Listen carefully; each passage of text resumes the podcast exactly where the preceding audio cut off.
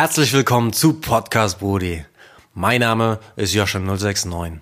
Ich sitze da oben auf dem Ginheimer Spargel, guck runter auf die bunten Kreativkreise in Frankfurt und frag mich, warum hat die Stadt so ein graues Image? Damit ist jetzt Schluss. Mit dem Podcast bringen wir Transparenz in die Hip-Hop-Szene, auf dass wir Synergieeffekte nutzen und in Zukunft alle wunderbar zusammenarbeiten. Viel Spaß damit. Podcast Brody. Podcast Brody. Podcast Brody. So, meine Lieben, wir sind live. Podcast Brody Nummer 3, Joscha 069 am Apparat mit freundlicher Unterstützung Ojo und die dritten Gäste, diesmal sind es zwei, Motherfucking Jules, Jaden und Severin. Was geht ich ab? grüße euch. Was geht Was ab? geht ab, was geht ab? Schön euch da zu haben. Ja, Wie geht es euch? Thanks for having us. Alles cool, ey, bei dir? Ja, hervorragend. Alles super, danke dir. Ja, du bist so gut gebräunt. Yes, Wie sir. kommt's? Yes, Lord. Äh, immer on the move, ey. Äh, Namibia war am Start, Producers on the Run, neues Drumkit am Start. Nice. Aha. Yes, sir. Werdet ihr so gütig und stellt euch in ein paar Sätzen kurz mal vor. Ja, äh, ich bin der Jules, äh, Sounddesigner, Produzent äh, aus Frankfurt oder im, im schönen Taunus niedergelassen. ja, und äh, ja, wir machen, wir machen Sounddesign, wir machen Drumkits, wir machen Samples. Wir sind äh, im Sample-Game unterwegs. Ja, ich bin Severin, auch äh, Sounddesigner, Produzent, Beatproduzent. Ähm, ja, schon, wir sind schon eine Ecke länger zusammen unterwegs, so sechs, sieben, acht Jahre. ja, sowas bestimmt. um den Ja, Dreh. ja. Voll. Und äh, ja, auch so im Frankfurter Raum schon ein paar Kleinigkeiten vorher gemacht zusammen, aber ja. ja, jetzt eben der Main Shit mit dem Drum, Drum Sounds und so weiter. Stark. Und Wie kommt man dazu, Sounddesigner zu werden? Wie die Jungfrau zum Kind, ja, eigentlich unverhofft. Also, ja, unverhofft kommt oft. Ich glaube, du kannst den ganzen Kram nicht planen. Eins kommt zum anderen so. Ja. Aber seid ihr irgendwie mit dem Schlagzeug äh, als Kind aufgewachsen oder habt ihr es studiert oder wie, wie, wie seid ihr da? Wie waren eure ersten Berührungspunkte? Ja, beides so. Also äh, das mit dem Schlagzeug trifft auf mich zu. Ich habe mit acht angefangen Klavier zu spielen, mit zehn dann Drums. Das heißt, Musik war immer die ganze Zeit im Haus. So, weißt du, mein, mein Dad spielt auch Gitarre, mein Bruder spielt Gitarre und so. Und dann, dann irgendwann siehst du die ganzen Dr. Dre Sachen und denkst dir, what the fuck are they doing? Sehe- habe ich immer die MPCs und die riesen SSL-Pulte in den Videos gesehen. Und da dachte ich mir, fuck, was ist das? War Beat machen an der Reihe so. Nice. Ja, und dann ähm, immer weitergemacht. Selbst Drums gezockt, selbst Beats gemacht. Irgendwann ge gedacht, so fuck, ich muss den Shit irgendwie richtig machen. Und dann äh, bin ich zur SAE gegangen und habe da dieses Audio Engineering gemacht. War dann später noch in Berlin, habe einen Bachelor gemacht. Und von dort aus ging dann erst die richtige Reise los. So, okay, jetzt mach mal was damit. So, du, und der kreative Drive war immer größer. Ich denke, Du kannst da nicht das Studium machen und denken, du kriegst eine Festanstellung. Ich denke, das ist jedem klar, der, der in dieses Gebiet geht. Da geht es natürlich ganz klar um Eigeninitiative und äh, eigenen Scheiß aufbauen. Und dann ging der richtige Hustle erst richtig los, ja. Ja, bei mir, ich war schon immer halt äh, auch als Kind stark Musik interessiert, aber so richtig los ging es irgendwie mit zwölf, wo ich dann so die ersten Turntables mir geholt habe. Also eher über das. ganz Die genau. DJ. Über, über die DJ-Schiene, wobei ich mich nie irgendwie als DJ bezeichnet hätte oder auch heute sagen würde, okay, ich war mal DJ. Das waren alles so die Anfänge. Ähm, ich habe dann darüber auch gemerkt, okay, Scratchen ist geil und so, aber irgendwie reicht mir das nicht. Ich will eigene Beats machen und äh, habe dann eben ja mit einem kleinen ersten eigenen Sampler so die ersten Beats gebaut und das dann vertieft mit dem ersten Laptop mit Fruity Loops und mit Cube, nee, Cubase VST 24 war es damals. so mit General MIDI Sounds irgendwie yeah. zweimal die gleiche Snare geladen, damit es lauter ist. so shit halt äh, bestimmt auch noch mal Music Maker vorher gehabt oder so, aber eher so diese weniger über so einen Band-Kontext oder Musiker-Kontext, obwohl ich auch mal Piano-Lessons hatte als Kind, aber eher so über den über die Technik äh, äh, sozusagen Computer und Sampler und Turntables so. Okay. Und dann auch SAE Frankfurt irgendwann. Und ähm, dadurch, dass damals konnte man den Bachelor nur in Berlin machen, dann auch zwangsläufig äh, nach Berlin, um dann was Richtiges aus der Musik zu machen, sozusagen wenigstens ein Bachelorstudium. Ähm, das dann auch halbwegs abgeschlossen und in der Zeit dann auch Jules kennengelernt. Und Ja, ähm, wie er gesagt hat, so von daher, von daher ging es dann erst richtig los. So ein bisschen hat man das Ganze professionalisiert, weil man natürlich einen, einen Haufen, Haufen Geld für, die, für das Studium ausgegeben hat. Deswegen muss man es irgendwie danach ernst nehmen. So. Aber der Weg war noch ein langer danach, bis man irgendwie so äh, das Ding gefunden hat. Ja. Ja. Sehr gut. Äh, das heißt, ihr seid nicht klassisch irgendwie mit den Schallplatten unterwegs und äh, schnippelt euch dort die Sachen raus, sondern es ist digital und Live-Instrumente einspielen. So stelle ich mir das vor. Unser Shit, den wir machen, ja, ja, Ja. ist alles or organic. Also wenn du dich auch umguckst, äh, wir sind bei mir hier gerade im Studio, das ist alles voller Trommeln und Mikrofone. Äh, wir nehmen noch allen Kram selbst auf. So. Ja. Auch vorher, so bevor wir das Studio hatten, waren wir auch viel Ja. draußen unterwegs, haben, keine Ahnung, die verrücktesten Scheiße, äh, verrücktesten Shit gemacht, so im, im Wald äh, rumgeschrien und irgendwelche Spaziergänger haben, haben komisch geguckt. Ja, oder Aber- auf dem Schrottplatz mit dem Mobile Recorder dann irgendwelche Scheiben einschlagen oder irgendwelche Metallstangen aufeinander klopfen oder sonst was. Überall gibt Sound. Ähm, ja, und das haben wir uns so ein bisschen so als unser, unseren Aufhänger genommen, verschiedene Plätze zu besuchen, verschiedene Klangquellen äh, irgendwie zu samplen, aber natürlich in unserem Trap-Umfeld zu bleiben. Mhm. Ja, Sehr cool. Und wir mir gerade mal befinden, das Wasser, Bro. Ja, klar. wir befinden uns gerade in eurem Studio. Yes, Kannst du sir. da ein, zwei Sätze dazu sagen? Ja, das Studio ist relativ neu, das ist jetzt äh, sechs Monate alt. Äh, ganz coole Opportunity. Hier ist jetzt so ein bisschen, hat man die Möglichkeit, sich jetzt mal noch mehr treiben zu lassen. Weißt du, hier äh, mit, mit Instrumenten, mit Mikrofonierung, allein was jetzt hier halt möglich ist. Ja, und natürlich äh, Equipment, das Setup oben. Ist natürlich jetzt irgendwie nochmal ein bisschen geiler als jetzt die ganze Zeit. Haben wir halt, wo halt ein Platz war, auf dem Sofa, im Bedroom, im Airplane, wo halt, wir waren halt In der immer- Küche. in der Küche immer unterwegs. Und jetzt ist es mal cool, ein, ein Headquarter zu haben, wo man mal fest von Ja. arbeiten kann. Ja. Ja, es sieht auf jeden Fall sehr beeindruckend aus, wie ein Raumschiff mit all den Yes, äh, LED-Lichtern und whatsoever. Ja. Ähm, hier wird aber nicht recorded, oder? Äh, doch, ja. Also du hast auch oben hier die Trommeln, hier haben wir verschiedene Mikrofonierungen gerade. Hier nehmen wir die Drums auf. Also Instrumente, ja, aber Ja. keine, keine Musiker. Doch, in dem Sinne schon, klar. Du hast hier oben, kannst du auch Vocals aufnehmen. Ja. Okay. Ja. Also ist alles da von äh, Gitarre, Bass, Vocals, alles was du aufnehmen willst, kannst du hier machen. Sehr cool. Ist halt keine klassische Booth oder sowas, wie, wie man es kennt, so eine Gesangskabine, sondern halt der gesamte Oh shit. Bereich. Jetzt wird der LED mit dem Handy ferngesteuert Yes. angemacht. Nee, ich hatte letztens auch einen Kollegen hier, Shoutout Leon, Leon Tiepold, krasser Gitarrist und Produzent. Schöne Grüße. Schöne Grüße, war am Freitag da, haben hier rumgejammt. Der meinte auch so, ähm, es hat nicht diesen Traditional Studio Vibe, sondern es hat mehr den Wohnzimmer Vibe, wo du chillen willst. Ja. Verstehst du, was ich meine? Super gemütlich. Wo du einfach nur hängst und gerne auch mal, was weiß ich, hier einfach nur mal abchillst und dann wieder zum, zur Kreativität, zur Musik zurückkommst. Und manchmal mag ich es nicht so, wenn du in Studios, die zu steril sind. Ist halt So. keine, keine Trennung zwischen Lounge-Bereich und Studiobereich sozusagen, wie es in anderen Studios, sondern so fühlt sich das ganze Studio irgendwie wie die Lounge an sozusagen. Genau. Ja, ich äh, habe mich auch direkt eingeladen gefühlt, meinen Schuh auszuziehen. Ja, nice, auf jeden Fall, das ist auch gut. cool. Ähm, unser erster Berührungspunkt war damals für ein Run FFM Interview Voll. und mich hat äh, fasziniert, wie ihr das in ein Marketingpaket geschnürt habt, wenn man es so nennen darf. Also äh, ihr tragt einen Arbeitstitel, der sich da Producers on the Run nennt und da ist das Motto, dass ihr quasi angenommen in den Dschungel geht oder in die Wüste mit dem Field Recorder, den ich hier übrigens auch Ja. benutze, um den Podcast aufzuzeichnen. Yes, Vielen lieben Dank dafür. Ähm, und dann habt ihr quasi die Reiseleidenschaft mit eurer Musikleidenschaft verbunden. Yes, und sir. das äh, finde ich echt eine super Sache. Ähm, wie seid ihr auf die Idee gekommen? Und wir äh, haben halt einfach geguckt, okay, was hat der Spot, wo wir gerade sind? Entweder an, an Kultur, musikalischer Kultur oder an Rohelementen, die, die du als Sound samplen kannst. Was, ja, was jetzt special? Und ähm, ja, jetzt zum Beispiel im Dezember, äh, also Ende letzten Jahres, Anfang diesen Jahres, war ich in Namibia unterwegs und habe halt da halt viel äh, rumgetravelt und geresearched und geguckt, was halt da an Sounds halt geht. Und ich denke, ähm, das ist halt das Coole dieser Reihe.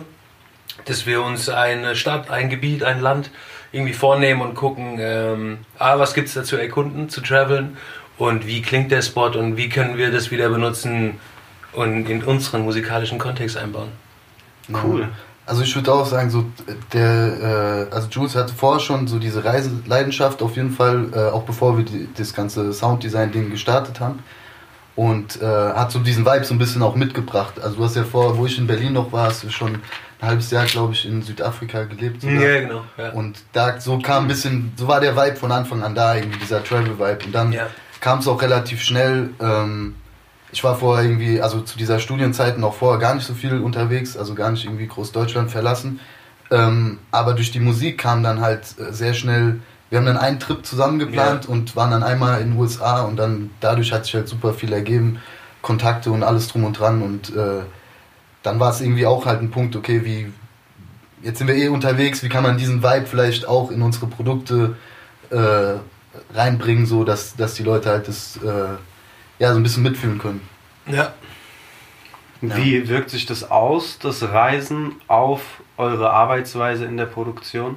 Weil ich stelle mir vor, dass das ein ganz anderer Arbeitskontext ist, dass man dort mit ganz anderen Leuten in Kontakt kommt und ähm, ja, dass ihr dadurch sicherlich einen Blick über den Tellerrand bekommt, den äh, vielen äh, Personen nicht möglich ist. Es, also wir haben es oft gemerkt, so es geht viel um Essentials, ja, also dass wir, wenn wir unterwegs waren und irgendwie du hast nicht alle deine Festplatten dabei und Mhm. immer mit dem Laptop und so, da ging es irgendwie drum, also das hat sich vielleicht in der Hinsicht auf unsere Kids ausgewirkt, dass wir dann halt immer versucht haben, eine geile, einen geilen Querschnitt von geilen Sounds zu geben, wo du eigentlich safe, wenn du dieses Pack hast, kannst du da draußen einen fetten Beat bauen so. Ja. Und das denke ich mal, wenn, weil wir oft in verschiedenen Studios waren und eben schnell Sachen machen mussten, konnten wir irgendwie so für uns rausfinden, was, was sind so die wichtigsten Tools und Sounds, was man braucht. Wir haben ja auch äh, Plugins, ja. ähm, also nicht nur Sounds, sondern eben machen auch unsere eigenen Plugins. Und das kam alles so ein bisschen mit der Erfahrung, die wir auf den Trips gesammelt haben, würde ich sagen. Ja, und es ist so ein bisschen immer die Sachen, die du am wenigsten erwartest, sondern wir sind dann los, sagen geil, wir gehen auf eine Production für ein Sample, für ein Sample Pack, für ein Drum Kit. In der Zeit sind wir in LA und haben zig Studio Sessions, wo wir im Background sitzen und überst schnell die Drumlines irgendwie fetzen und merken dabei, während wir die ganze Zeit Studioarbeit machen, wir werden irgendwie in Drum, ähm, Drum Programming einfach super fit und schnell. Eigentlich was, was du gar nicht geplant hast, aber es passiert einfach, weil du die ganze Zeit machst. Ja. Ich denke, das ist sowas. Äh, du kannst, äh, du kannst gewisse Sachen planen, aber manches passiert auch einfach, während du die Reise beschreitest. Sehr geil. Äh, könnt ihr mir kurz helfen und kurz erläutern, was der Unterschied zwischen Drum Kits, Instrumentals, Sample Packs und Plugins ist? Das sind so die Produktkategorien, die ich auf Also- der Homepage gefunden habe.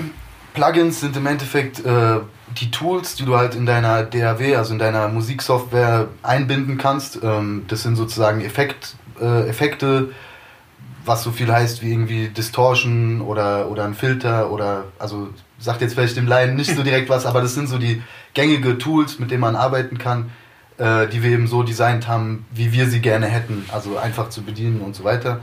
Ähm, und äh, ja, Drumkits sind im, im Endeffekt äh, reine Schlagzeugsounds, die du halt in deiner Beatproduktion oder in deiner Musikproduktion benutzen kannst. Und Sample Kits oder, oder Sample Packs sind im Prinzip ähm, ja, musikalisches Material, was, woraus wiederum äh, andere Produzenten Beats machen können. Also kurze Musikstücke ohne Schlagzeug, äh, die man dann eben weiterverarbeiten kann. Ja. Und Instruments? Instruments sind wiederum, das, ja, sagen wir mal, wie, wie soll ich das? Spielbare Instrumente, die du auch mit dem Sampler abfeuern kannst. Ja. Genau. Geht auch mehr in die Richtung Plugins oder ist im Prinzip die Mitte, also Ja, genau. äh, zwischen Plugins und äh, Also Instrument in dem Sinne als Software-Instrument, das kann dann auch mal ein Klavier sein, es kann äh, andere Klänge sein. Ja. genau, ist auf jeden. Fall spielbar auf dem genau. Keyboard sozusagen. Das ist der Gedanke dahinter. Also wir erschaffen sozusagen Tools für Musikmacher, ja, ob du jetzt einen Beat machen willst, äh, du deine Stimme verzerren möchtest, also wir haben alle kleinen Tools, äh, damit du kreativ, musikalisch äh, starten kannst. Also ich glaube, ihr seid die einzigen Sounddesigner, die ich kenne oder die ich bewusst kenne. Ich kenne viele äh, Producer, Beatmaker, ähm, aber wenige ähm, Sounddesigner. Und wenn ich das richtig verstanden habe, habt ihr euer Business um das Sounddesign aufgezogen, macht aber auch Beats. Ja. Ähm. Könnt ihr mir helfen, das ein bisschen einzuordnen? Ähm, wie schafft ihr es damit, irgendwie euren Lebensunterhalt zu verdienen? Äh, ist da das Beatmaking äh, ein Hauptbaustein? Ist es das äh, Drumkit-Selling? Wie helft mir ein bisschen, das einzuordnen? Also es, im Endeffekt ist es gar nicht so, sind es gar nicht so zwei verschiedene Paar Schuhe, wie man vielleicht denkt. Das kam auch, also ich habe mich erst Sounddesigner genannt, als ich schon längst bemerkt habe, dass ich schon längst bin. Ja? Also ich hatte nie irgendwie den Plan, Sounddesigner zu werden. Ich glaube, jeder Produzent, der irgendwie eine gewisse Zeit dabei ist, fängt automatisch mit Sounddesign an, weil man eben anfängt, die Töne, die man benutzt, abzuändern oder ein bisschen zu bearbeiten, dass sie besser in den eigenen Kontext passen. Ja?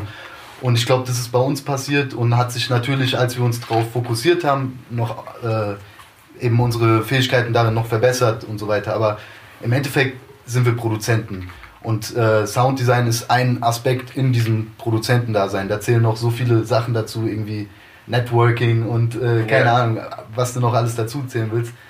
Aber ich würde sagen, Produzent ist die Überschrift und äh, alles weitere sind dann Ja, Untertätigkeiten. ist ein Skill-Level, so wie Mixing ein Skill-Level ist, wie Arranging ein Skill-Level ist, wie Songwriting oder generell Texten an sich. Das ist ja, du musst ja, kämpfst ja an verschiedenen Fronten so, ja. Genau. Mhm. Und Ja. über die Zeit wird es auch immer mehr, also äh, merkt man auch, okay, man kann sich noch auf, auf den Aspekt noch konzentrieren Ja, und auf ja. das und man wird sozusagen immer ein, ein kompletterer Produzent, wenn du so willst, ja. Okay. Ähm, aber wenn ich mir äh, die Homepage angucke, dann kann ich mir halt diese Packs Mhm. runterladen. Da ist jetzt zum Beispiel nicht bucht äh, Jules and Severin als Mixing Engineer oder kauft euch die Beats, sondern es ist ein Shop mit den Kids. Ganz klar, aber da müssen wir wieder über Market reden und da müssen wir über Kunden reden. Let's Äh, do this. Weil, ähm, wenn ich jetzt Sounddesigner bin und Drumkits, Sample Packs äh, zur Verfügung stelle, dann habe ich einen ganz anderen Market, als wenn ich Beats zur Verfügung stelle. Dann spreche ich Artists an, dann spreche ich Labels an. Die wollen mir keine Drumkits von mir kaufen. Wenn ich Drumkits und Sample Packs verkaufe, dann spreche ich Produzenten und andere Beatmaker an, die wollen keine Beats von mir kaufen. Das heißt, es sind zwei Markets, die du auf jeden Fall auch unterschiedlich darstellen und bedienen solltest. Deswegen haben wir keinerlei Mixing oder Beat-Anfragen auf der julesjaden.com-Seite, weil das rein Sounddesign ist. Warum habt ihr euch dann damals dafür entschieden, die Homepage so aufzuziehen und nicht zum Beispiel zu sagen, hey, wir verkaufen unsere Beats? Äh, das war einfach so, glaube ich, so die Vision, die ich dann einfach so dann hatte. Ich glaube, ich habe da, was war das, 2014, 15 angefangen. Kurz nachher kam Sef dann mit ans Board. Das hat, äh, hat sich so ergeben, weil ich hatte einfach Bock da drauf, habe mir gesagt, das ist, wo ich hingehen will. Ähm, das hatte sich so entwickelt, auch mit verschiedenen Partnern, mit Distributern. Große Industry-Player wie Splice an Land gezogen und dann äh, ist es auch erstmal da, wo du Zeit investieren willst, weil du auch einfach weißt, dass da ein gewisses Return on Investment ist. Ja, aber es sind unterschiedliche Märkte, wie er gesagt hat. Und das ist das Hauptding, glaube ich, dass man Ja. da sich viel vielseitiger aufstellt als Produzent so auf jeden Fall. Also ich stelle mir das halt auch äh, so vor, dass man dadurch, dass man so spitz ist, recht tief rein kann in den Markt und sich dadurch dann Connections äh, ergeben, Verbindungen ergeben zu, was weiß ich, anderen äh, Producern oder Studiobesitzern und man dann über diese Schiene die Möglichkeit hat, dann eventuell auch mal äh, äh, einen Beat zu platzieren. Das sicherlich auch. Also es kam jetzt äh, auch schon so vor, dass jetzt andere größere Produzenten aus den Staaten sich an unseren Sounds bedienen und das natürlich dann auch äh, ja, feiern und kundig machen und äh, dann hast du halt so ein Symbolic One oder ein Cardiac, äh, die dann halt irgendwie sagen, yo, die zwei Jungs machen krasse Sounds. Ist natürlich dann auch schon cool, ja. Nice. Ja, um, um bei, beim Name-Dropping zu bleiben. äh, nee, ich sehe manchmal in euren Stories, dass es dann heißt, irgendwie Drum Kit gespottet bei Six Leg oder Black auf, auf, dem, äh, auf dem Album. Und, Ja, Shoutout Cardiac und Business Boy, die haben den Beat produziert, die, die haben die Sounds benutzt, ja. Ah, weil ich habe mich nämlich gefragt, wie trackt man das? Hört man dann die Songs und denkt so, ah, das ist meine, Ja, ja, meine. Kick? Oder äh, sind es dann andere Trails? Ich glaube, in dem Fall hat nicht der dir sogar gesagt, dass er die Snare irgendwie benutzt hat oder Ja, irgendwas. ja. Oder der, der, der, der Business Boy, glaube Ja. ich. Aber sonst, in, in, man, man, man ist ja, auch als Produzent hat man ja ein offenes Ohr, man hört eigentlich jeden, jeden neuen Song so, der rauskommt und äh, zumindest in unserem Genre. Und da haben wir auch viel so schon gespottet. Und ich habe, also ganz ehrlich, ich habe schon so viel random beim YouTube gucken gespottet, irgendwelche Loops oder irgendwas, was dann wirklich äh, ja in irgendwelchen Dokus oder in irgendwelchen Sachen benutzt wurde. Ja. Also, oder auch von irgendwelchen YouTubern einfach. Also Ich meine, es kommt natürlich auch auf den Grad der Kreativität an und auf die Unterschiedweise, wie, wie der Sound klingt. Wenn du jetzt von der Generic 808 Snare an, äh, ausgehst, dann die höre ich jetzt nicht raus. Mhm. Ähm, aber klar, wenn du jetzt, das war jetzt so ein Heavy Rim mit so einem riesen Reverb, so, das hat man schon rausgehört. Ja. Und dann weißt du halt, ja, okay, cool, das ist so. Ja, oder bei Vocal Sounds. Ja, bei Vocal auch, Sounds oder so. Ja. Könnt ihr da noch so ein paar Army-Names droppen, wo ein paar Kids von euch ein paar Sounds Wir haben gerade gemerkt, oben, äh, als wir kurz eine geraucht haben, war es so, äh, wir sind irgendwie beide voll schlecht im Name-Dropping. So. also es ist vielleicht auch äh, kontraproduktiv, aber irgendwie ist es, äh, ich weiß nicht. Also ich habe noch äh, The Weeknd und Kid Ink hier draufstehen. Ja, also, Das war wo irgendwie unsere Sounds benutzt wurden, ja. Genau. Ja. Ja. Also da haben wir jetzt selber mit den Produktionen nichts zu tun gehabt, aber Ja. das ist schon, also ich finde es schon krass und äh, wenn man das irgendjemandem auf den, äh, gegen die Stirn wirft, so ey, hier die, die zwei Frankfurter Buben, die haben äh, so ein paar Snares auf äh, The Weekend Produ Produktion, dann denkt man sich schon so, hm, okay, äh, scheint ja doch irgendwie möglich zu sein oder es scheint ja doch gar nicht so weit weg zu sein. Ähm, Mir geht es jetzt weniger um die Placements oder jetzt so ein Name-Dropping. Ich meine, äh, ich finde es einfach nur, der Gedanke dahinter ist cool. Das ist die, die Producer-Community. Verstehst du, was ich meine? Das äh, doch einfach auch ein großer Bedarf an, an qualitativen Sounds und, und, und, und, und Kreativität da ist, ja. Und dass man auch so, sag ich mal, seinen, seinen, seinen, seinen Beitrag zu dieser Community zollen kann, ja. Ja. Nice. Ähm, mich würde interessieren, wie äh, sich eure Perspektive auf Frankfurt als ähm, Musical Melting Pot verändert hat, dadurch, dass ihr auch so oft raus wart aus der Bubble. Weil ich habe zum Beispiel bei mir gemerkt, ich habe ein halbes Jahr in Holland gewohnt, äh, dass ich die Stadt dann ganz anders wahrgenommen habe. Wie, wie, wie ähm, hat sich da eure Perspektive verändert oder hat sie sich vielleicht gar nicht verändert? Also für mich war Frankfurt schon immer irgendwie eine Hip-Hop-Stadt, safe. Also so.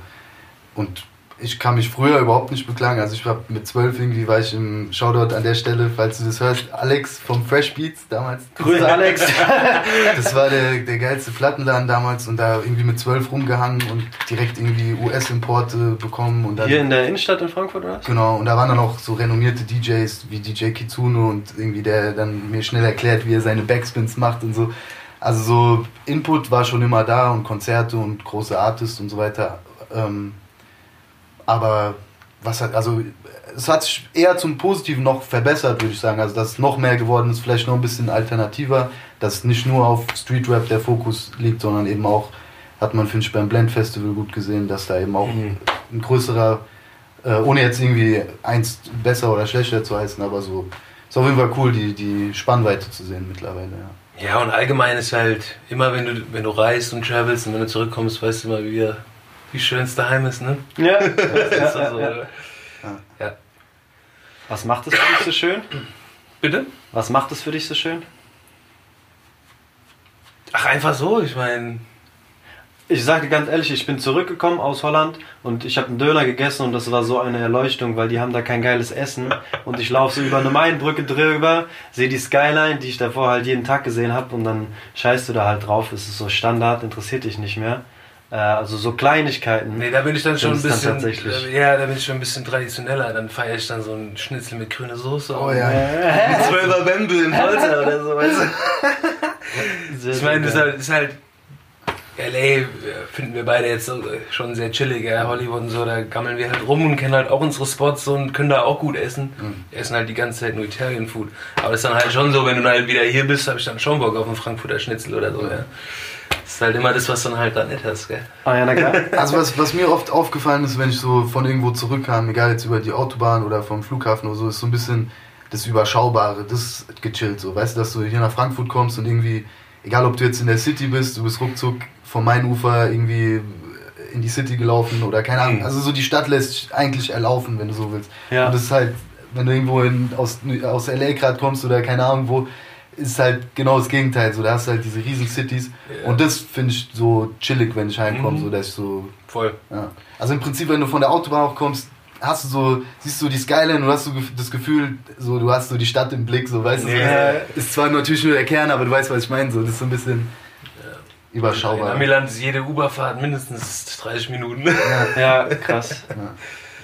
Ich denke, das ist voll der Benefit auch für die, für die Szene in Frankfurt, dass die äh, Kommunikations- und die tatsächlichen äh, Luftwege so, so kurz sind. Mhm. Ähm, deswegen finde ich das umso faszinierender, dass die Vernetzung meiner Meinung nach noch nicht so stark stattfindet, wie sie Mhm. eigentlich sein könnte. Aber ihr seid da ja auch recht offen. Ihr habt zum Beispiel mit Oyo, Shoutout Oyo, Ja, Shoutout, äh, an mal Uli, was geht? äh, einen Hoodie gemacht. Yes, sir. Ja, Mann. Wie kam es dazu? Äh, eigentlich äh, schon immer so auch offen und interessiert für, für Klamotten gewesen und ähm, natürlich auch auf unseren Reisen viel Inspiration gesammelt und dann hatten wir auch einfach geile Logos und sowas und wollten es irgendwie mal mit so einem Projekt mal checken. Wir hatten auch eigene Shirts und eigene Merch vorher schon, aber wollten mal so ein bisschen mal ein qualitativeres Ding machen und äh, haben uns da mit Oyo und den Jungs äh, von Evoke kurz geschlossen und haben da eben das Projekt auf die Beine gestellt. Ja. Kam auch cool an. Ja, voll. War das so ein Marketing-Try-Ding oder für, für einfach die so, fürs ey, for the love of it. So, wir hatten, wir hatten Bock, Ja. mal Hoodies zu machen und wir haben, also wir haben noch, ich weiß nicht, es waren 50 oder 100 Stück, es war wirklich nicht viel, so, aber, Ja, 50, ja. aber die Dinger waren geil, so, weißt du, das war auch Mhm. heute so, die Leute, die ja noch einen haben, so, die feiern es Ja, auf jeden Fall. Ja. Den Hingucker, der sieht auch geil aus. Und auch einige Artists haben den gerockt oder auch einige Ja. Produzenten irgendwie dann auf Insta im Fitnessstudio oder im Studio gerockt, so, das war dann halt auch ein cooles, ja, so ein cooles Ding, so, weißt du, ja. Nice. Also ich finde, das ist exemplarisch dafür, dass ihr äh, recht vielseitig unterwegs seid und auch gerne Sachen ausprobiert. Also ich habe mich nochmal durch den YouTube-Channel gedickt und dann findet man irgendwie How-Tos von euch, man findet Tutorials, Making-Offs, Beat-Contests. Mhm. Also was ist der Hintergrund von diesen verschiedenen Formaten? Am Ende des Tages ist es auch einfach viel Trial and Error. Du musst auch einfach mal Shit probieren. Manches kommt an, manches kommt nicht an. Du fragst dann natürlich auch deine Audience, die immer größer wird, was, was würde euch interessieren. Das lässt man natürlich ein bisschen mit einfließen. Aber im Endeffekt auch einfach sieht man, wo, wo wir uns auch von inspirieren lassen. Ja, zum Beispiel jetzt viel Ah, ja. Fashion äh, Influence kommt auch von Seth so. Da bin ich ihm auch sehr dankbar. Auf den ganzen Miami LA Trips haben uns natürlich dann auch immer schön inspirieren lassen und ja, dann geht man halt in LA zu Stamped oder in Amsterdam zu Daily Paper und so. Da gibt es schon so ein paar Dinger, die wir auch diggen und dann fließt es natürlich auch wieder irgendwo in unsere Kreativität ein. ja. Sehr geil. Ähm, ich habe mir noch ein paar Namen von deutschen Künstlern aufgeschrieben. Ich schmeiß die jetzt einfach mal so in den Raum und mal gucken, was passiert. Äh, Instinct, Buxi, Peter Manns, Aje von, also der hat so auf 385i ein Video, Erabi, der jetzt bei Boss Music gesigned ist, Fahrt, Oleg Sesh, Da muss ich an selber geben. was geht da ab? Das sind ja schon, das sind ja schon ein paar äh, Hausnummern hier in, in Naja, also Deutschraphausen. viel.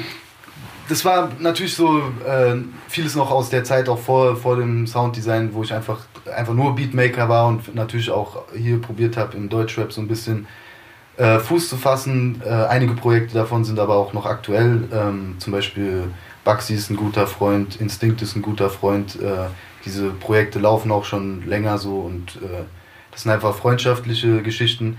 Arabi genauso ist auch ein langjähriger Kumpel mittlerweile ähm, der bei Boss Music eben jetzt kürzlich gesigned wurde. Und äh, das zu der Seite, aber die anderen Sachen, ja, das sind Placements gewesen. Wir haben auch zusammen dann damals für Du Maroc äh, Geschichten produziert oder verschiedene Künstler, aber hat sich dann mehr ähm, eben in diese Sounddesign-Richtung und auch mehr Richtung USA entwickelt sozusagen. Okay. Ja. Das heißt, äh, da habt ihr jetzt eher nicht den Fokus drauf, da in Richtung Deutschrap weiter Beats zu platzieren. Nee, also nicht das, das eine heißt nicht, also dass es das andere Ja. ausschließt sozusagen. Es ist einfach, es hat sich so ein bisschen entwickelt. Ich war auch, muss ich ganz ehrlich sagen, von einigen Situationen so ein bisschen enttäuscht, wie es halt läuft oder dass halt in, in Deutschrap irgendwie Beats nicht so krass geschätzt werden wie anderswo. Und dementsprechend hat sich halt der Fokus so ein bisschen äh, verschoben. Aber also trotzdem nach wie vor sind wir, glaube ich, wenn wenn es ein geiler Artist ist und der cool ist, so dann sind wir da nach wie vor offen. So. Ja. Nice. Äh, wie unterscheidet sich da die Arbeitsweise zwischen den Amis und den Deutschen, wenn man das jetzt so ganz plump ähm, auseinander klabustern möchte? Es ist auf jeden Fall, also ohne da jetzt deutsche Artists äh, in den Schatten zu stellen, und da gibt es auch wirklich viele sehr, sehr professionelle Leute, aber es ist auf jeden Fall, das allgemeine Professionalitätslevel ist irgendwie gefühlt höher von jedem, also von jedem Glied in der Kette irgendwie, vom Engineer über den Produzenten äh, bis zum Artist eben so.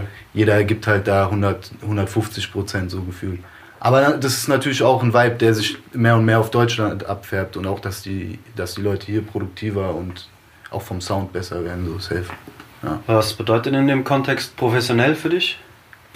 Dass jeder so on top of his game ist, so, ja. Ja. Allein was das Engineer-Level äh, in den Staaten angeht, so, äh, Big Shoutouts, äh, Zach Steele, ja, äh, einer der krassesten Engineers aus LA. Wenn du dem mal über die Schulter guckst, wie schnell der ist und wie er direkt checkt, was der Artist will und eigentlich schon zwei Steps ahead ist. Und äh, ja, alles, was halt sauber editieren und halt, was halt Ingenieursarbeiten sind, die der halt einfach so macht, während du eigentlich gerade mal kurz weggeguckt hast und äh, dir einen Kaffee gezogen hat, hat er schon einen Rough Picks gemacht. Und das sind einfach so, er weiß einfach, was ein Ingenieur alles machen sollte, was er machen kann und wie du eigentlich eine Session damit beflügelst, wenn du einen richtig guten Ingenieur hast. Ja, das ist, äh, ist sehr underrated leider. Also Engineers sind immer noch sehr, sehr underrated.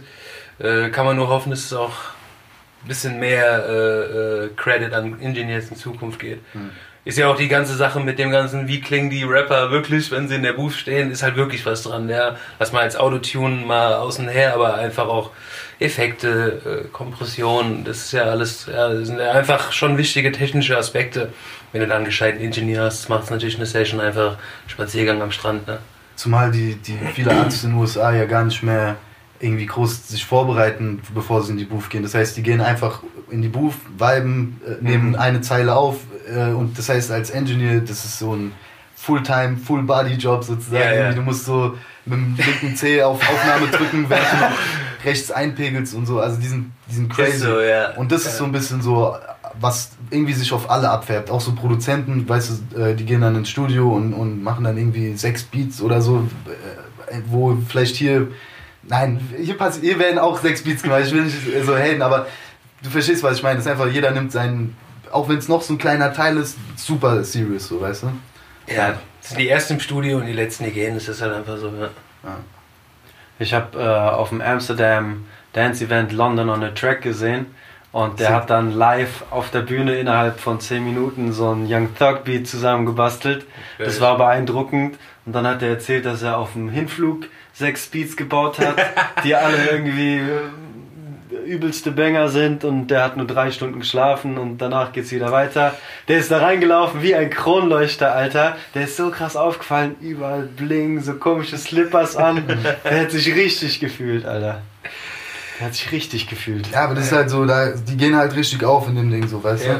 du? Und das ist auf jeden Fall inspirierend und auch motivierend so. Finde ich auch, ich finde es auch inspirierend. Auf jeden Fall. Bisschen motivierender Flex kann auch mal sein. Ja, voll. ja, nee, voll. Geil. Also das heißt, ähm, dort ist das Qualitätslevel oder die, die Professionalität, ähm, mit der die Leute an die Sache rangehen, nochmal äh, ein anderes, ein anderes Verglichen halt, Selbstverständnis. verglichen halt mit den Erfahrungen, die ich bisher hier gesammelt habe. So. Also das kann, man kann ja immer nur für Ja. Erfahrungen Mhm. sprechen. Ja. Ja, auch vielleicht mal so eine bisschen anderen Blickwinkel auf Arbeitsweisen. Äh, fand ich auch ganz lustig. Dann wird er erstmal so, wenn du schon einen Beat von drei Minuten hast oder so, der wird dann erstmal auf die dreifache Länge kopiert. Ja, und dann geht er erstmal in die Booth und es werden nur Melodien gesungen. Ganz viele Melodien gesungen. Später chockt man dann, oh, das wäre cool für eine Verse, oh, das wäre cool für einen Pre-Chorus, das könnte die Hook sein. Und dann hast du nur so ein zusammengemummeltes äh, Gerüst, aber das ist dann deine Main Voice und darauf werden dann Vocals geschrieben. Ja. Nice. Oder auch eine Arbeitsweise, die ich hier aus Deutschland nicht kannte, zum Beispiel, dass man halt Samples baut, also quasi Melodien, äh, Mhm. ja, so Ideen halt drüber schickt, der Arzt nimmt direkt drauf auf, schickt die Idee rüber und man baut quasi dann erst den richtigen Track draus und hat richtig, Mhm. kann quasi irgendwie, also es war eine super geile Erfahrung so zu produzieren, weil man halt irgendwie einen geilen, also es ist ein ganz anderer Ansatz, als es halt sonst immer passiert, dass man Ja. zuerst den Beat macht und dann nimmt jemand drauf auf. So. zu Vocals produzieren gibt dir einfach noch viel mehr Informationen, irgendwie so, Ja, wie, der, wie der Song schon klingen kann und, Und- manchmal überproduziert man ja und macht viel zu viel rein und du merkst dann, ja, Exakt. wenn die Vocals da schon sitzen, es reicht dieses eine Rhodes und der zugefilterte Bass oder so. Weißt du, was ich meine? So Ja. Kleinigkeiten nur. Und du hast eine ganz andere Dynamik, wie du äh, einen Song aufbaust und wieder abklingen lässt. Ich denke, das ist schon ganz cool. Ja. Krass. ähm, wir haben uns am Samstag nach dem Anderson Park Konzert noch gesehen. Word. Und äh, da sollte ich dich erinnern, dass du noch ein paar Zeilen zu deinen Zeiten in den Ambivalenz-Studios äh, da lässt. Was, äh, lass mich eintauchen in die Materie, weil ihr seid nicht nur. Ich weiß gar nicht, worauf ich da hinaus wollte. so, um euch, um euch besser greifen zu können. Also Ja, aber ihr seid zwar, ihr seid zwar im Raumschiff in Richtung äh, Amiland unterwegs, aber äh, ihr habt halt auch eure Trails in, in, in Frankfurt hinterlassen. eure Ich glaube, Steps. was ich damit sagen wollte, ist, dass wir, glaube ich, alle erstmal eine Runde weg waren. Wir waren in Berlin, ich war noch in Südafrika und es war so das erste Mal, als wir alle wieder zurückkamen nach Frankfurt und es war so unser gemeinsamer Zusammenkunft sozusagen.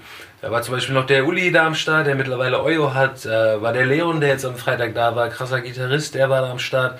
Da waren die Bounce Brothers noch oben drüber. Ich glaube, die sind immer noch da.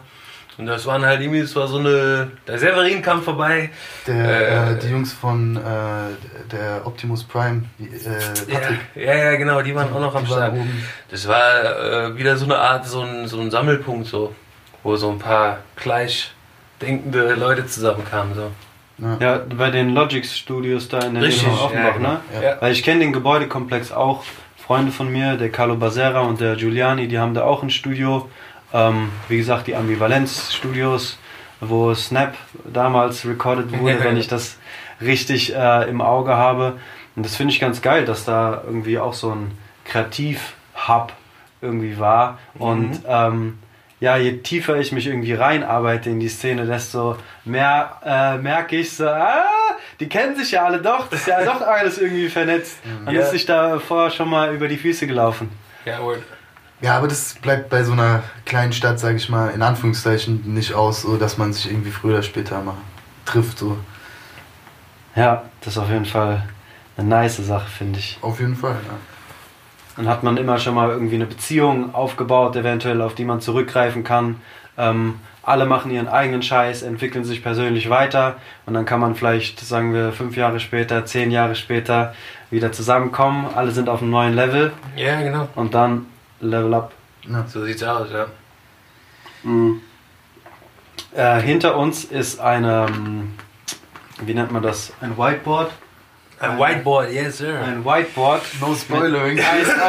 nee, nee, nee, ein paar, paar strategischen, äh, paar tra- strategischen ähm, Überlegungen, ein paar strategischen Plänen. Ähm, Yes. ähm, und was würdet ihr jungen Producern oder jungen Sounddesignern ähm, empfehlen zu machen, wenn sie sich gerne auch selbstständig machen wollen würden? Weil ich unterstelle jetzt einfach mal, dass ihr davon leben könnt. Das habt ihr auf jeden Fall gesagt in dem äh, Drum Shop, wo wir zusammen waren und ein Oh bisschen wir demnächst Content produziert haben. Genau, äh, von daher ist es auf jeden Fall etwas, was ich sehr interessant finde, wie ihr euch da hingearbeitet habt und was ihr da für Tipps geben könnt eventuell. Boah, ich würde sagen, das allererste ist mehr so ein Mindset-Ding. Ich denke, das allererste ist die Vision, die Vision und wirklich, dass du als allererstes an dich glaubst, weil es wird niemand an dich glauben. Ich denke, das ist schon mal Schritt Nummer eins, das ist ein Mindset-Ding. Ähm, das zweite ist immer, always work on your craft. Jeden scheiß Tag was machen. Es gibt keine Ausreden, nur weil du einen geilen Beat gemacht hast, warum du dir den nächsten Frag frei nehmen solltest.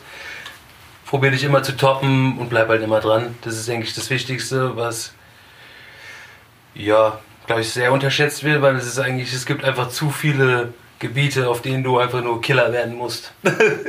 ist einfach so. Da gehört Sounddesign dazu, da gehört Drum Programming dazu, da gehört normale Musikalität wie Chords finden, ein bisschen Musiktheorie, da gehört Mixing dazu, ist Songwriting.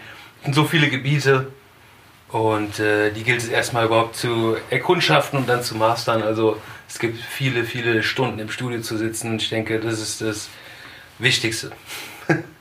ja. Und das Zweite ist, wenn wir jetzt mal auf Connecten oder Social Media schauen, dann ähm, ist auf jeden Fall Constant Content, also einfach die ganze Zeit dabei bleiben. Ja. Und dann halt einfach dicken und gucken, wer dir gefällt, auch gucken, wer vielleicht auch, mit dem du was zusammen aufbauen kannst oder so, ja. Und Leute halt einfach wirklich anschreiben und sagen, ähm, ich habe was, was dir auf jeden Fall einen Mehrwert bringen würde. Weil was ich nichts mehr hasse, ist einfach nur, yo, Collab. So, ja, keine Ahnung, ich weiß nicht, wer du bist, was du machst. Was, bring, was bringst du mir denn jetzt? So, ist so, ja. aber Ich habe genug, ich hab genug Arbeit zu tun, mein Schedule ist voll bis Ende des Jahres, so, wieso soll ich jetzt mit dir zusammenarbeiten? Und wenn du mir einfach sagst, pass auf, das und das sieht an, ich habe hier ein paar Sachen, hör dir das mal an, ich könnte dir so oder so unter die Arme greifen, bin ich schon ein Hüllhöriger. Ja, ja, Finde ich interessant, ja. Und das zweite ist halt, erwarte halt einfach nichts. Denk nicht immer, dass du gleich mit 1000 Euro aus der Session rausgehen kannst. Ja, da gehört viel, viel Lehrgeld dazu, das du erstmal bringen musst. Und wenn du dazu nicht bereit bist, ist das Musikbusiness das falsche Business für dich. Und das ist ganz klar, ja. Ich denke so auf jeden Fall auch, Selbstkritik, dass man, ja, auch wenn man mal einen geilen Beat gebaut hat oder so, sich trotzdem selber nicht zu krass feiert, so dass man Ja. eben sich selber das Potenzial lässt, stetig weiterzuwachsen. So. Also Voll. Es klingt vielleicht dumm so, aber es ist bei mir bis heute noch so, dass ich nicht alles feiere, was ich mache, bei Gott nicht so, sondern auch viel nicht feiere und dann aber trotzdem irgendwie da durchgehe und, und es gehört halt dazu, aber ich glaube, das ist, Hm. was es interessant hält, dass man halt ständig, dann hörst du wieder ein Beat von irgendjemand anderen und dann denkst du, fuck, was hat der gemacht? Aber das, Ich verkaufe mein Equipment, ich kann.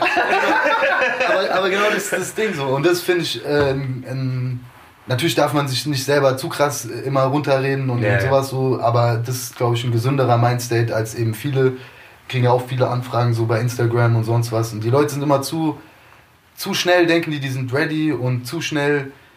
Also ich war, wo wir rausgekommen sind, da waren wir schon mehr als ready eigentlich. So, wir haben eher zu lang gewartet, so, weißt du? Und also das soll man natürlich auch nicht machen, aber trotzdem sich nicht zu früh zu ready, ready fühlen so. Ja. Ja, und wenn ich da kurz einhaken kann, so, äh, dieses auch, lass die, lass vielleicht die anderen eher A&R sein und deine Arbeit bewerten, wenn es jetzt an Beat Placement oder Picken geht. Habe ich zum Beispiel auch mal gehört, wenn du in einer, in einer Session bist und dir unsicher bist, spiel den Beat, den du am wacksten findest, als allererstes. Das ist das, wo dann die Leute am meisten sagen, so, oh shit, was geht da? Ja, wo du denkst so, ah, keine Ahnung, der ist irgendwie wack. Weißt du, was ich meine? So, ich denke das auch so, wir überanalysieren und wollen über, äh, weißt du, was anpassen, bevor wir überhaupt erstmal den Vibe rauslassen, mal zwei Nächte drüber schlafen und uns dann nochmal anhören. Und dann kannst du immer noch analysieren und sagen, es war scheiße. Weißt du, was ich meine? Aber es ist auch einfach Ja, und selbst dann kannst, kannst, kann der Track für irgendjemanden der krasseste Track Ja, überhaupt sein. genau. So, weißt du? Und das habe ich auch schon gemerkt, wo ich, Ja. wenn ich Beats geschickt habe, so, dass meistens die Beats, die ich noch so reingepackt habe, um das Paket voll zu machen, dass es halt 15 Beats sind oder so, von denen wurde einer gepickt und nicht von einem, wo ich mir safe war, okay, der, derjenige wird den picken. So. Mhm. Wo ich vielleicht sogar den Artist im Kopf hatte, während ich den Beat produziert habe. Nee, nee, die Beats picken die nicht, weil die haben die eh, oder die Songs haben sie schon gemacht, weißt Ja, du? genau. Die wollen ja was Neues machen, so, weißt du? Deswegen, wie er sagt, äh, die anderen entscheiden lassen. Und das ist auch wichtig, sich Feedback holen. Von Leuten, die man selber respektiert. Nicht irgendwie von, von der Freundin oder vom besten Freund oder von der Mama oder so. Die werden einem vielleicht äh, im Zweifel, je nachdem, eher sagen, okay, das ist geil, sondern wirklich von Leuten, die man feiert, wo man die selber musikalisch respektiert, von denen sich Feedback holen und das dann auch ernst nehmen. So, wenn der sagt, ey, das ist Schmodder, dann ist es Schmodder, so, weißt du, dann musst du nochmal ran. Ja, genau. Nice. Ja. Ähm, ich unterhalte euch, äh, mich ja gerade mit, mit zwei Leuten. Das heißt, ihr seid schon ein Team. Ähm, stemmt ihr das zu zweit oder gibt es da noch mehr Leute, die ihr dazu holt? Weil äh, ich gucke mir zum Beispiel die Cover an von den ganzen Kids und denke mir so, oh, die, die sind cool, die sehen ordentlich aus, die sehen amtlich aus.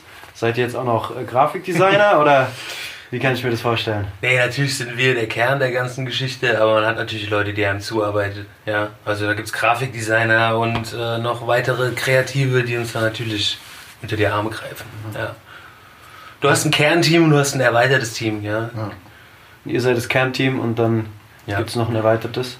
Ja. Ist es viel Arbeit, die Sachen bei äh, Splice hochzustellen? Weil ich stelle mir das halt sehr vielschichtig vor, was ihr macht. So der, die Kernkomponente ist halt das Produzieren, Mhm. aber was du vorhin auch schon angesprochen hast, Social Media, Ja, dann ja. kommt ein Cover dazu, und dann kommt Splice Ja. dazu, dann kommt das Mails schreiben dazu. Ja, da kann ich nur an das Whiteboard hinter dir verweisen. da steht viel drauf, es wird viel geplant. Ähm, Gerade eine, eine Struktur und ein Schedule ist bei uns nicht mehr wegzudenken. Ich denke, wie in jedem Business. Ähm, es gibt Produktionsphasen und äh, das sind Phasen, da haben wir vorhin drüber gelacht, aber es ist echt so, da gehe ich nicht ans Telefon.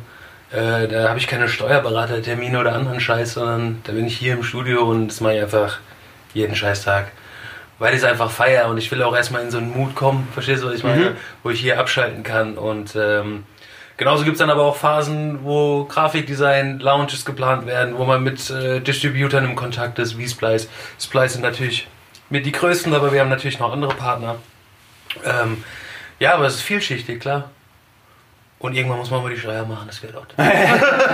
ja, Also für mich besonders hart war so ein bisschen die Transition. Mittlerweile ist so, früher habe ich nur Beats gemacht, ja, ist klar, jeder fängt so an. Aber irgendwie mittlerweile ist die Zeit am Rechner, ich würde fast sagen, so 40, 50 Prozent ist schon nicht Beats bauen, sondern ist anderer Shit. Irgendwie äh, Office Work oder, oder ja, halt kein, nicht unbedingt nicht kreativ, aber nicht musikalisch kreativ. Ja. Administration. Genau. Und äh, das ist halt einfach Part äh, geworden. Und das ist aber auch, ja, ich weiß nicht, das sollte man sich, glaube ich, auch vor Augen führen, halt, dass es nicht mit einfach nur Musik machen. Klar, wenn du ein Management hast oder so, aber dieses Verhältnis so. Heute muss man immer auch so ein bisschen sein eigener Manager sein, habe ich das Ja, Gefühl. auf jeden Fall. Man kennt sich ja auch selbst am besten und weiß, was man braucht. Mhm.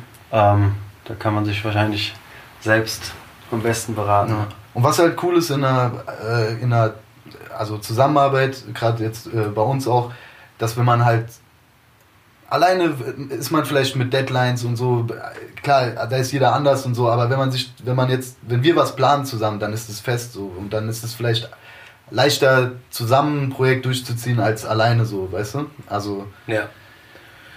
Weil man sich gegenseitig immer irgendwie festlegt halt und, und festnagelt auch so ein bisschen, wenn man genau. Es ist, eher, es ist eher so, dass es uns pusht und motiviert. Ja. Ja. Und wir dann nach zwei Wochen mal so zurückgucken und denken so, wow, was ging, was ging in zwei Wochen denn bitte ab, ja. Ich meine, so Ja, haben so wir halt. uns irgendwie so hingepusht, dass wir es doch schaffen, eigentlich jeden Monat ein, Release zu haben, ja, also mit, Ja. äh, äh, mit den Packs. Geil. Ja, zu allem normalen Beats äh, verkaufen und allem drum und dran. Ja. Ich bin mit dem Uli dann quasi auch so ein kleines Team, weil er mir bei der Postproduktion hilft und den Ja. ähm, Podcast dann bei Spotify, äh, bei, bei Soundcloud hochpackt und äh, definitiv dieses Commitment, äh, okay, man macht das zusammen, es kommt jeden ersten Sonntag im Monat. Ja. Äh, das ist auf jeden Fall was, wo man den inneren Schweinehund so ein bisschen austricksen kann. Also ich kann das auch nur empfehlen, dass man teamt. Ja. ja, aber dann natürlich auch so ein bisschen austesten, wie viel geht, wie viel kann ich planen, wann wird es schon wieder zu viel und wie viel kann ich mir zumuten. Was sind, was ist ein To-Do zu viel für die Woche? Ja. ja.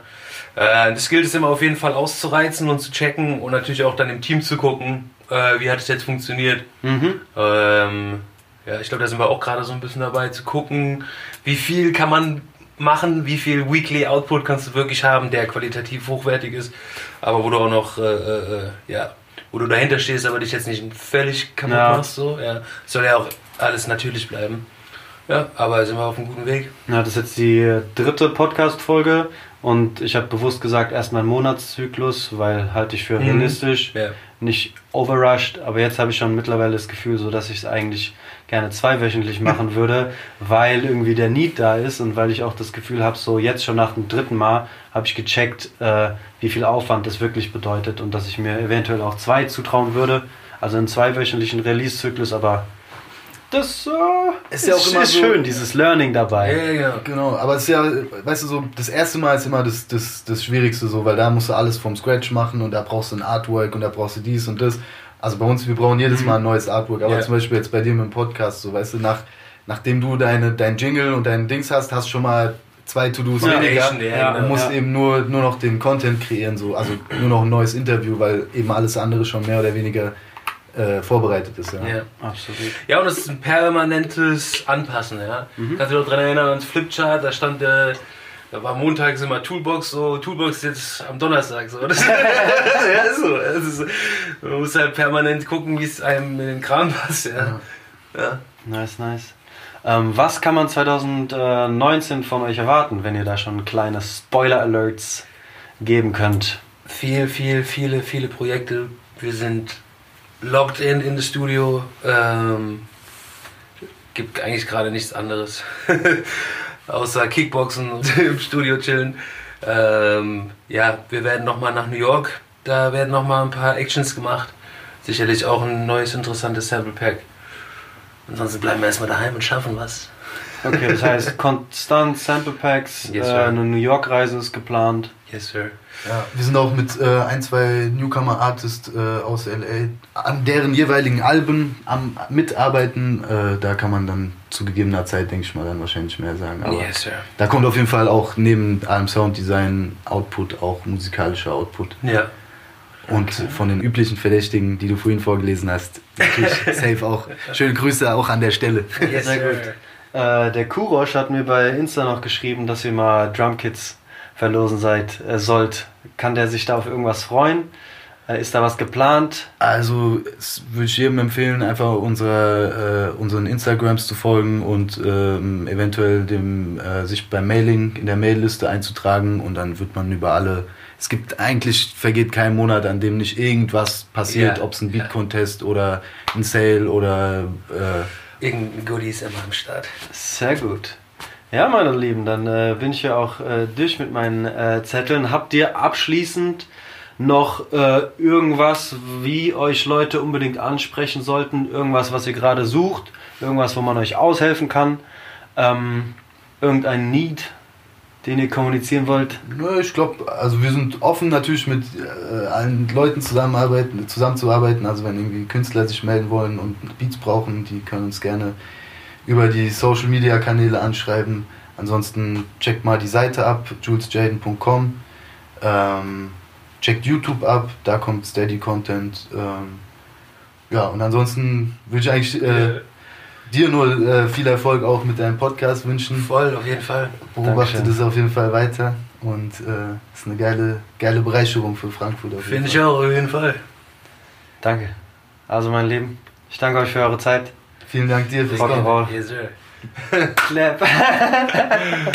Dankeschön. Alles klar. Ciao, ciao. Ciao. Tschaußen. Podcast Brody. Podcast Brody. Podcast Brody. Vielen lieben Dank fürs Einschalten, meine Lieben. Ich hoffe, euch hat die dritte Folge Podcast Brudi gefallen. Jeden ersten Sonntag im Monat gibt's eine neue Folge. Wenn ihr auf dem Laufenden bleiben oder mit mir connecten wollt, dann folgt mir auf Instagram. Da findet ihr mich unter YOSCHA069. Ich freue mich, wenn ihr das nächste Mal wieder reinhört.